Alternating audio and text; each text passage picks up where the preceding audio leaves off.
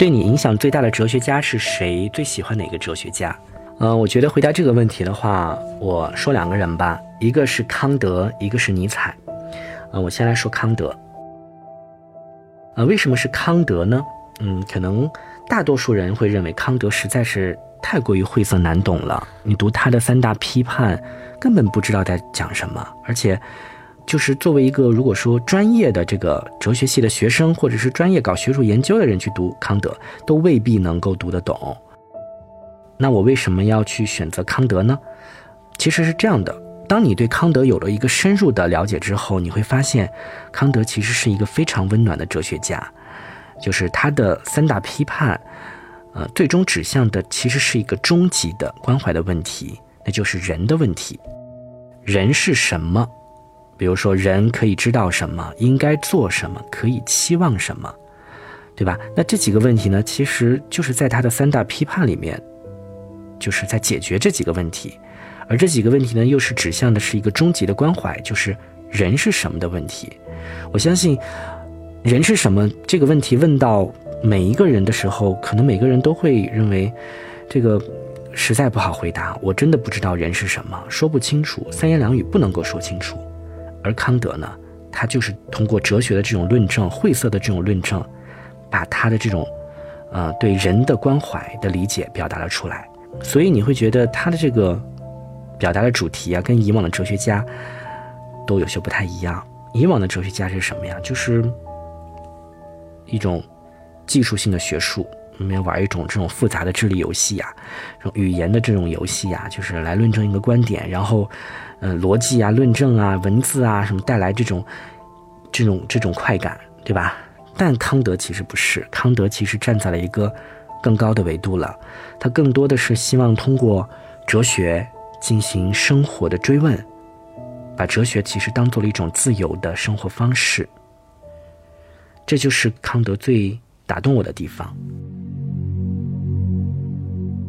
康德其实有一句名言，我想大家也耳熟能详了。他说：“有两种东西，我对他们的思考越是深沉和持久，他们在我心中唤起的惊奇和敬畏就会日新月异，不断增长。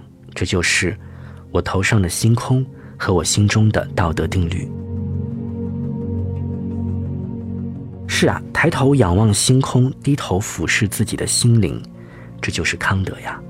他关注的是什么呢？他关注的其实是头顶上的星空。这个星空呢，其实就是一个自然的维度。当然不是说大自然，而是包括人在内的一切，人和世界的关系，人和人对世界的认识，这是一种自然的规律、自然的法则问题。而低头俯视自己的心灵，这是什么？内心的道德律啊，道德法则，这是一个自由的维度。自由不是为所欲为，而是你要遵从心中的法则，你才能够获得自由。人应该怎么样生活？人应该诚实，应该不说谎，人应该尊老爱幼，应该多做善事，应该己所不欲，勿施于人。应该的层面，便是我们内心的道德法则。这是人走向自由的途径。所以你会发现，其实康德非常温暖，他不像是我们印象当中的那种，啊，那种晦涩啊，或者是这种实在是不能够去深入学习的这么一个哲学家。其实不是，你会发现，他处处闪现着一种人性的光芒。那这是我想说的第一点。第二点呢，就是康德他其实有了提出了一个独特的认识世界的方式，就是哥白尼式的革命。哥白尼，我想大家都非常熟悉了，就是他的一个贡献是什么？就是提出了日心说呀，把地球跟太阳的关系颠倒了过来。那康德也一样，但康德的这个颠倒呢，他是在认识论的这个层面的，就是我们该怎么样去认识世界的这个层面进行了颠倒。之前是什么？之前是我们得先有一个客体，我们先承认了客体的存在，然后呢，主体。去是去探究客体背后的一些规律，也就是说，认识的过程是什么？认识的过程是一个主体对客体的符合的过程。但康德呢？康德把这个顺序颠倒过来了。康德认为，那为什么一定是主体符合客体呢？而不是客体对主体的符合呢？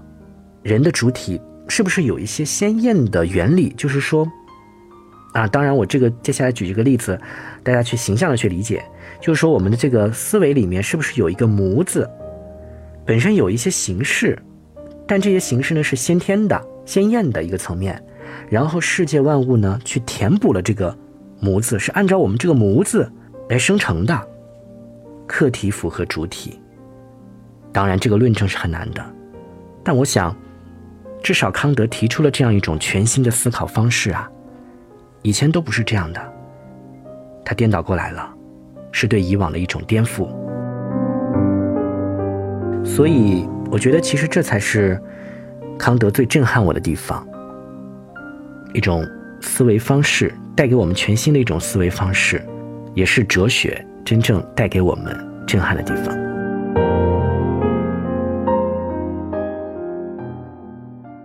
那接下来说一下第二个人，就是尼采了。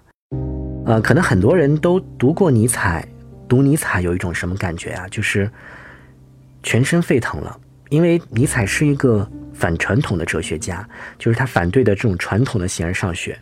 就像我们刚刚说到的，尼采说上帝死了，上帝是什么呀？上帝是，那可是传统的这个宗教信仰里面一个根深蒂固的一个概念，就是大家每个人都会认为。你可以怀疑一切，但是不能怀疑上帝啊！上帝就是那个绝对的存在。但尼采怎么说呢？上帝死了，这表达了一种什么呀？什么样的精神呀？对传统的那一套东西嗤之以鼻。所以你会发现，读尼采的话，你整个人是沸腾的。尤其是我们对我们现代人来说，每个人我们现在可能每个人。都会受到各种各样的束缚，你总是在想找到这种自由解脱的方式，怎么办呢？读一下尼采，比如说他的《悲剧的诞生》这本书。